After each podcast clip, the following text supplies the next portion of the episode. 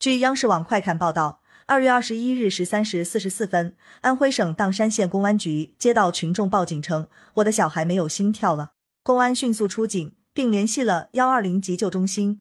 到达现场后，急救人员给女生做胸外心脏挤压技术抢救。辅警马浩在征得医护人员和女生家长同意后，配合医生使用 AED 自动体外除颤仪对女生进行心脏除颤抢救。用了几秒后，女生突然大喘一口气。恢复了微弱的心跳。十三时五十五分，女生被安全送至县医院。据了解，女生是中午在家跳绳时突然发生心脏骤停，现该女生已脱离生命危险。感谢收听羊城晚报广东头条，更多新闻资讯，请关注羊城派。